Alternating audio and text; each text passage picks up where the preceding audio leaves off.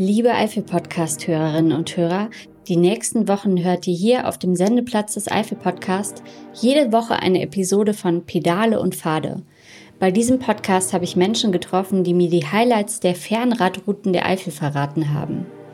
Ich bin mir sicher, auch wenn ihr vielleicht noch keine Radfahrer seid, habt ihr bestimmt so viel Spaß beim Zuhören wie ich und ihr lernt mindestens genauso viel.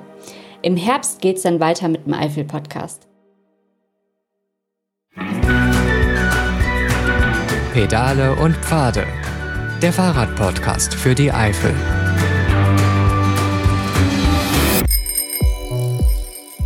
Herzlich willkommen zurück bei Pedale und Pfade, Ihrem Podcast für die Radrouten in der Eifel. Heute entfachen wir das Lebensfeuer in der Vulkaneifel. Ich lade Sie ein, die glühenden Geheimnisse der Eifel von Daun bis Trier zu entdecken. Von erloschenen Vulkanen bis hin zu Lavabomben, diese Route ist ein absolutes Feuerwerk der Natur.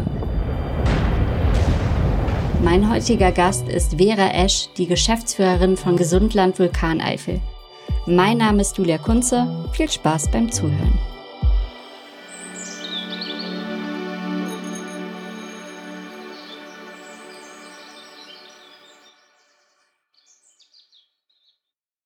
Wo sind wir denn jetzt hier gerade? Wir sitzen hier gerade in dem Gebäude des alten Landratsamtes. Da sind wir als Touristinformation vom Gesundland Vulkaneifel untergebracht und ganz genau tatsächlich über dem Vulkanmuseum. Und das ist für unsere Gäste gerade in der Hauptsaison ein toller Anlaufpunkt, um den Vulkanismus hier bei uns in der Eifel ja, näher gebracht zu bekommen, erleben zu können und sichtbar zu machen. Und das ist mitten in Daun und das heißt, viele Touristen machen ja auch Halt und auch die Radtouristen. Genau, ja. Also gerade hier mitten in Down läuft viel zusammen, weil eben die Touristinformation da ist. Die Gäste informieren sich darüber, wo kann man langfahren, welche Strecken gibt es, welche Schwierigkeitsgrade. Mhm. Und dadurch, dass wir hier auch den Radverleih haben, ist das ein zentraler Anlaufpunkt. Und von hier aus starten dann eben viele über den Mara-Mosel-Radweg als Beispiel.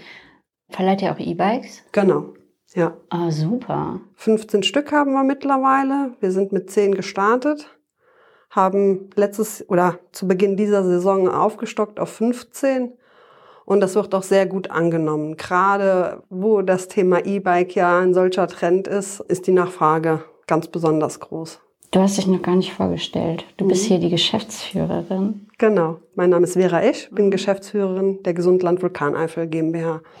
Und wir sind die touristische Destination für drei Verbandsgemeinden, die Verbandsgemeinde Daun, Ulmen und Teile der Verbandsgemeinde Wittlich-Land. Damals sind wir gestartet mit der Verbandsgemeinde Manderscheid, die dann später ja übergegangen ist in die Verbandsgemeinde Wittlich-Land, deshalb nur ein Teil der Verbandsgemeinde Wittlich-Land. Ja, wir vermarkten die Region. Okay, dann lass uns mal tiefer einsteigen. Es soll heute um den Lebensfeuerweg gehen der ja auch teilweise durch euer Gebiet läuft. Kannst du den mal gerade beschreiben, wo der bei euch startet oder wo der generell startet, vielleicht ganz grob und dann, wie es dann bei euch weiterläuft? Genau, ganz grob geht er von Köln bis nach Trier, taucht in unser Gebiet ein über den Mineralquellenweg, über die Mineralquellenroute besser gesagt, die dann entlang des Dreiser Weihers in Dreisbrück über Rengen hier nach Daun führt. Und dann hat man den direkten Anschluss am Dauner Bahnhof an den Mare-Mosel-Radweg, der ja dann runter bis nach Bernkastel-Kues führt.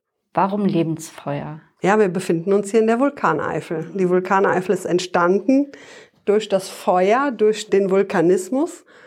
Und das ist eben so, ja, die prägende Story, die uns hier ausmacht, ne? weil das kann man hier an vielen verschiedenen Stellen erleben oder erfahren in dem Moment, wenn man mit dem Fahrrad unterwegs ist. Und der Vulkanismus ist gerade hier in der Vulkaneifel eben ganz besonders sichtbar. Inwiefern? Wir hatten eben gesagt, Mineralquellenroute. Mhm. Dort kann man einige unserer Mineralquellen der sogenannten Trese erleben. Trese ist ein Mundartbegriff eben für die Mineralquellen. Und ja, durch die Trese wird der Vulkanismus sichtbar. Die sind entstanden durch den Vulkanismus, das ist die Grundlage dessen, dass dann an verschiedenen Stellen Quellen zutage treten, die auch trinkbar sind. Wir hatten eben gesagt, Weiher, das ist beispielsweise die Vulkanier-Heilquelle. Und dort kann man hinfahren und sich mit seiner Trinkflasche Wasser abzapfen und das trinken. Und das ist dann Mineralwasser auch? Das ist tatsächlich Mineralwasser, genau. Also Sprudel? Mit Sprudel, Wow. ja, weil das entsteht deshalb, klar, Regenwasser versickert, reichert sich mit Mineralien an und trifft dann auf Kohlendioxid, was ja den eigentlich umgekehrten Weg nämlich nach oben wieder hat. Und durch diese Vermischung, sage ich mal, Wasser mit Kohlendioxid entsteht ja Kohlensäure. Und deswegen kommt tatsächlich kohlensäurehaltiges, prickelndes Wasser aus der Erde. Wie kann man denn sonst noch die Vulkane sehen? Also es ist sehr hügelig hier und das sind dann auch die alten Vulkane. Das ist richtig, genau. Also in der Vulkaneifel ist ja das Besondere, dass wir hier die Marseen haben. Also wir haben sehr viele Vulkane. Es sind tatsächlich ja weit über 200, 300 Vulkane, die so aber nicht sichtbar sind, weil es eben diese Hügel, wie du sie angesprochen hast, sind, die man auch als Berg abhaken könnte. Das Besondere an der Vulkaneifel ist aber, dass wir hier die Mare haben. Es sind mittlerweile 78 nachgewiesene Mare. Und damit haben wir auch die größte Mardichte in Europa. Und ja, ich sag mal, für den Gast sichtbarer sind dann die wassergefüllten Mare, unsere ja, Vulkanseen, in denen man teilweise auch schwimmen kann. Das ist natürlich erstmal so das Offensichtliche, wo der Vulkanismus sichtbar wird, eben durch unsere Mare. Und dann haben wir auch viele andere Zeitzeugen, beispielsweise in Strohn die Lavabombe oder viele Schlackenkegel und Sedimentwände, wo man eben diese vulkanische Vergangenheit anhand der verschiedenen Gesteinsschichten eben sehen kann. Ich finde das so verrückt, weil auf dem Weg hierher ist es ja zauberhaft, ne? Wenn man hier runterfährt nach Down, es ist alles so grün und wo du jetzt gerade erzählst, dass das alles Vulkane waren und dass hier 78 Mare äh, zu sehen sind, boah, da kommen direkt diese Bilder irgendwie, wie das früher mal ausgesehen hat irgendwie und ah, so ganz wild und mit dem Feuerspucken und so. Aber erklär mir noch mal bitte die Mare. Ich dachte ja immer, Mare sind die Seen, aber Mare muss nicht unbedingt ein See sein, ein Mar. Genau, also das Wort Mar oder die Mare an sich sind nicht einfache Seen, wie es sonst woanders in anderen Mittelgebirgen oder in Deutschland halt eben gibt, sondern die Mare haben eine ganz besondere Entstehungsgeschichte. Sie basieren auf dem Vulkanismus. Klar sind durch den Vulkanismus entstanden. Und wenn man es ganz genau nimmt, ist es so, dass an der Stelle dann Magma nach oben steigt und das ist damals auf wasserführende Schichten getroffen und durch diese riesige Wasserdampfexplosion, die da entstanden sind, teils auch mehrere, ist dann eben die Erdkruste an der Stelle zusammengefallen und hat einen Trichter gebildet. Ah. Und das hat sich dann natürlich im Laufe der Zeit mit Wasser gefüllt.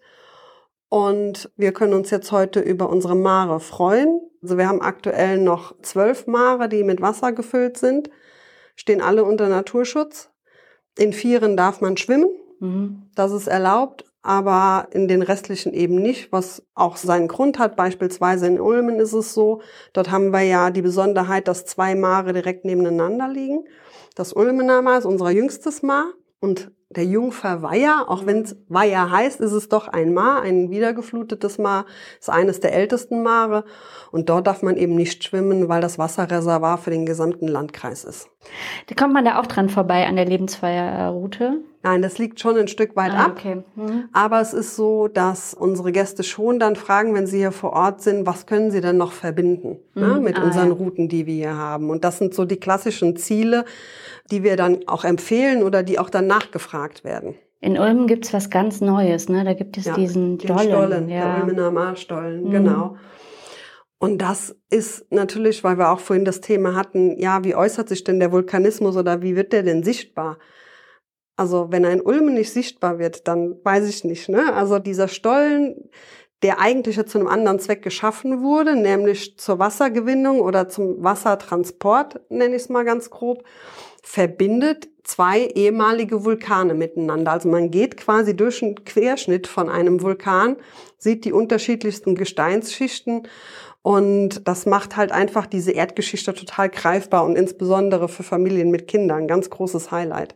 Ich finde, Ulm ist sowieso so ein absoluter Geheimtipp, irgendwie, weil da auch so viel auf einem, die Stadt ist sofort an diesem Mar, dann ist da noch eine Burg, dann ja. kann man da schön um den Mar spazieren gehen und dann hat man noch diesen Stollen, das ist irgendwie ganz tolle Location. Okay.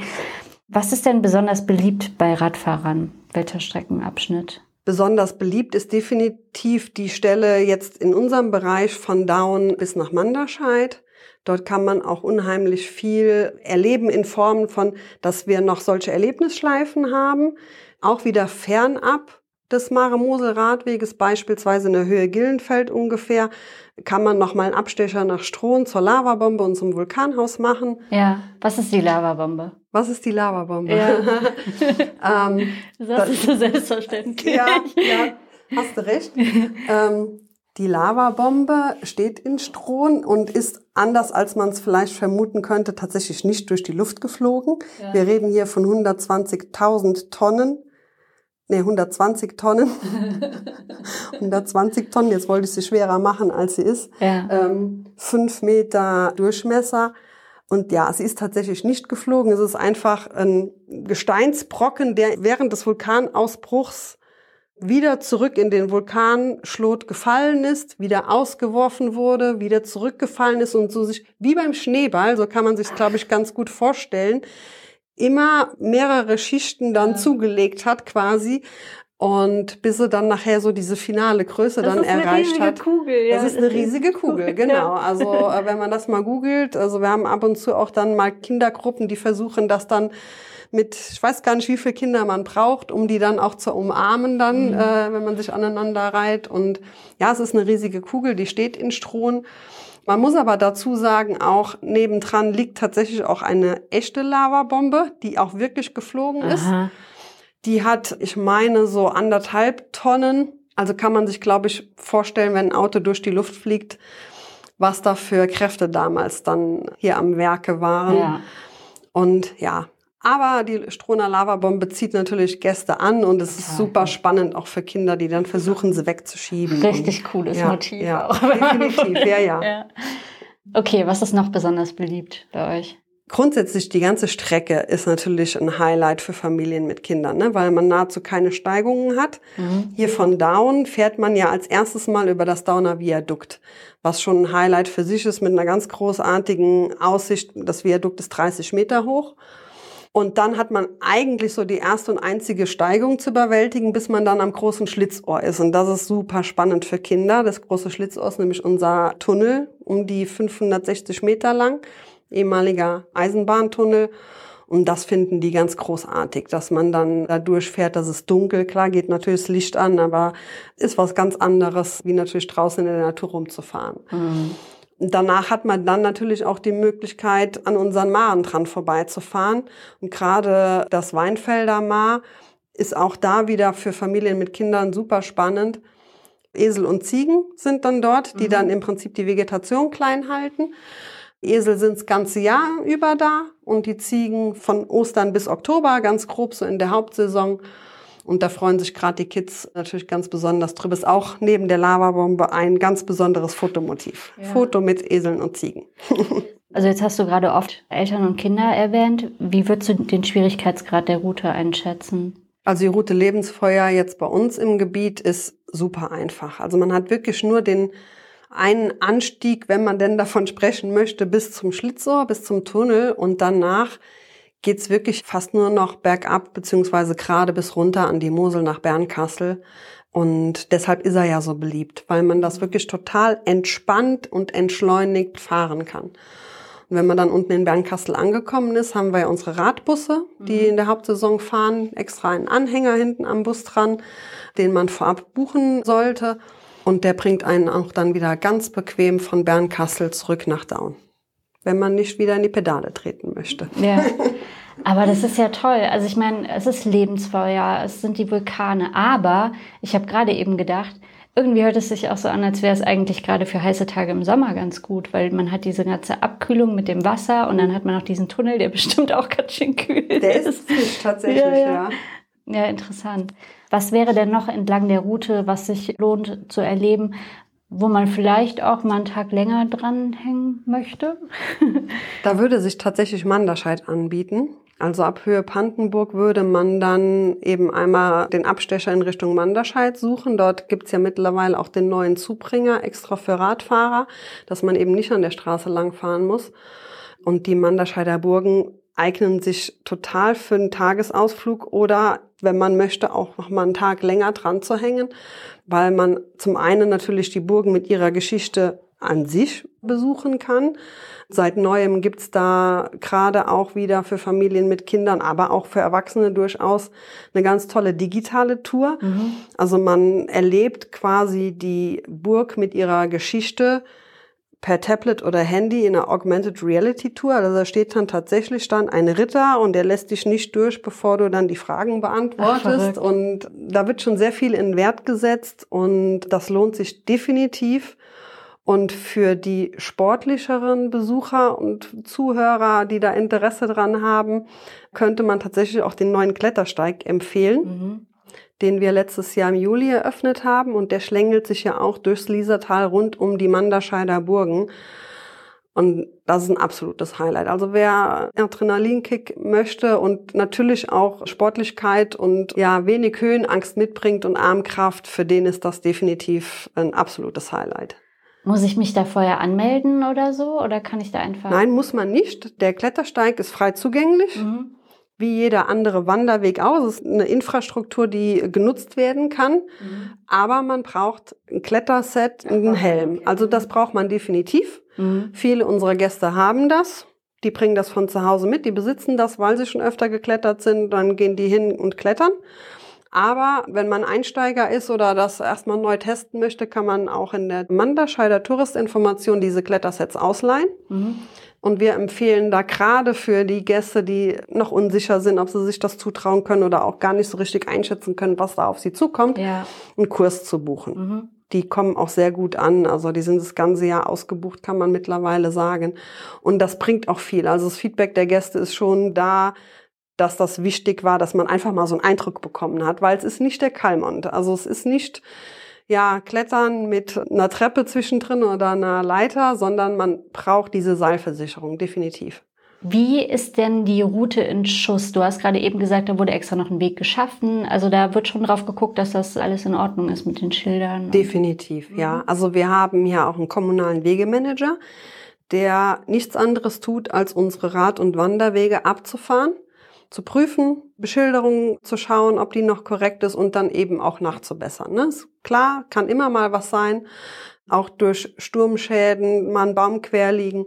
Also das ist uns ein ganz besonderes Anliegen, dass das immer geprüft und von einer guten Qualität ist und gerade insbesondere bei Wanderwegen auch ein Sicherheitsthema. Mhm. Da tragen wir schon Sorge. Okay. Und wie kann ich mich denn verpflegen, wenn ich da unterwegs bin? Muss ich da immer was eigenes dabei haben oder gibt's da schon auch was am Weg. Nicht zwingend, ja, ja weil man wirklich viele Möglichkeiten hat, Rast zu machen und irgendwo ein Stückchen Kuchen zu essen. Klar, natürlich, man startet in Down. Also wenn man vor der Tour schon Hunger hat, gibt's hier genug Möglichkeiten einzukehren. Höhe Gillenfeld haben wir den Vulkaneifelhof mit einem Hofladen, wo man sich eindecken kann, aber auch das Eifler Scheunencafé. In Eckfeld kommt dann schon das Bauernhof Café Morgenfelder Hof. Also ich sag mal, in der Taktung, wie wir tatsächlich hier auch froh sein können, dass es noch so viel Einkehrmöglichkeiten auch gibt, macht man schon fast mehr Pause, als dass man Fahrrad fährt. Ja, ich sag ja immer, also, man muss echt Zeit mitbringen. Ja. ja. Aber es lohnt sich in jedem der Betriebe, weil die sich alle unheimlich viel Mühe geben, alles handgemacht, Produkte aus der Region und also das zeichnet gerade den Abschnitt auf dem Mare-Mosel-Radweg aus. Ein flammendes Dankeschön an Vera Esch für ihre hitzige Tour durch die vulkanische Eifel. Ich hoffe, wir konnten ihr Lebensfeuer zum Lodern bringen und sie für eine Reise durch diese faszinierende, feurige Landschaft begeistern. Alle Infos zur Route, auch zum ersten Teil, die durch das Ahrtal führt, finden Sie unter www.eifel.info. Also bleiben Sie heiß aufs Radfahren und lassen Sie Ihr inneres Lebensfeuer strahlen. Mein Name ist Julia Kunze. Vielen Dank, dass Sie zugehört haben. Bis zum nächsten Mal. Tschüss. Der Podcast Pedale und Pfade entlang der Fernradrouten der Eifel ist entstanden im Rahmen des Interreg 5 EMR-Projekts Rando M. Eifel Ardennen, ein unbegrenzter Erlebnisraum zum Radfahren und Wandern.